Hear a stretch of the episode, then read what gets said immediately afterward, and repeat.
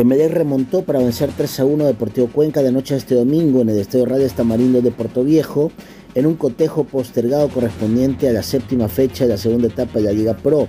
El delantero argentino Lucas Marcinelli, al servicio de Don Azuayo, abrió el marcador a los 40 minutos de penal. Al cierre del primer tiempo, también el bicedeste Bruno Duarte se fue expulsado.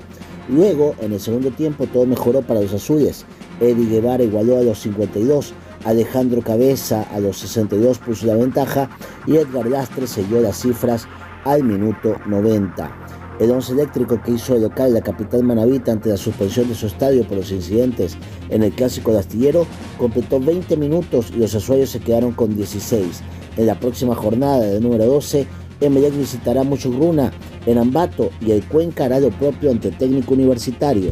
En el estadio Hokkaido de Manta, Delfín y Muchurruna terminaron empatando sin goles. Su partido pendiente por la fecha 7 de la segunda fase de Liga Pro, el cual no se dio en su momento por la paralización arbitral. Independiente del Valle venció 1-0 a Macará la noche de este sábado en el Estadio Banco Guayaquil de un partido adelantado correspondiente a la decimosegunda jornada de la fase 2 de la Liga Pro.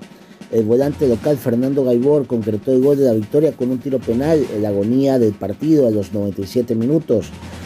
Del Valle, finalista de la Copa Sudamericana 2022 y que pelea por ganar esta etapa del torneo local, llegó a 23 puntos y Macará se quedó con 8 en esta etapa.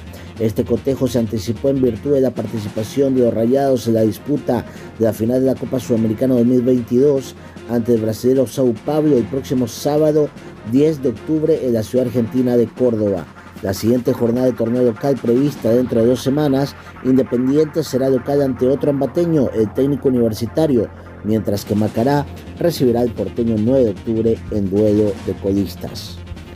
Completadas las 11 fechas y solamente Independiente y Macará con 12, el puntero de la segunda etapa sigue siendo el Aucas con 25 puntos, lo sigue Independiente del Valle con 23, un partido más, Universidad Católica con 20 y Emelec con 20. En el quinto puesto está Barcelona con 19, Liga de Quito con 19, Deportivo Cuenca con 16. En la tabla acumulada, esto es importante para ver los posibles cupos a torneos internacionales. Primero el Aucas tiene 51, segundo Independiente del Valle 50, tercero Universidad Católica 49, cuarto Barcelona con 49, quinto Liga de Quito con 48, sexto Emelec con 43, séptimo Deportivo Cuenca con 37. En el puesto número 8 está Delfín con 34, noveno Guadalajara con 31, décimo Guayaquil City con 30, Orense con 30, Muchurruna en el puesto número 12 con 29, Cumbayá en el puesto número 13 con 25. En el puesto número 14 está Técnico Universitario con 23 puntos y menos 14. Y en el puesto número 15 Macará con 21 puntos y menos 13. En el último lugar está 9 de octubre con 18 puntos y menos 20. Eh, los siguientes partidos de la Liga Pro se desarrollarán a partir del próximo viernes. Gualaceo frente a Universidad Católica. 9 de octubre, Liga de Quito el sábado. Muchurruna frente a Emelec.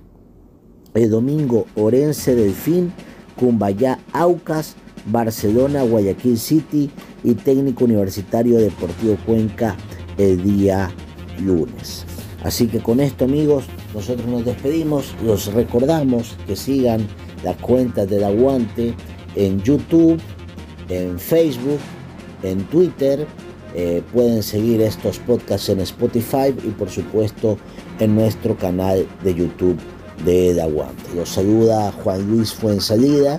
También pueden seguir mi cuenta Twitter en arroba JL Fuensalida en Twitter. Les mandamos un abrazo. Chao, chao.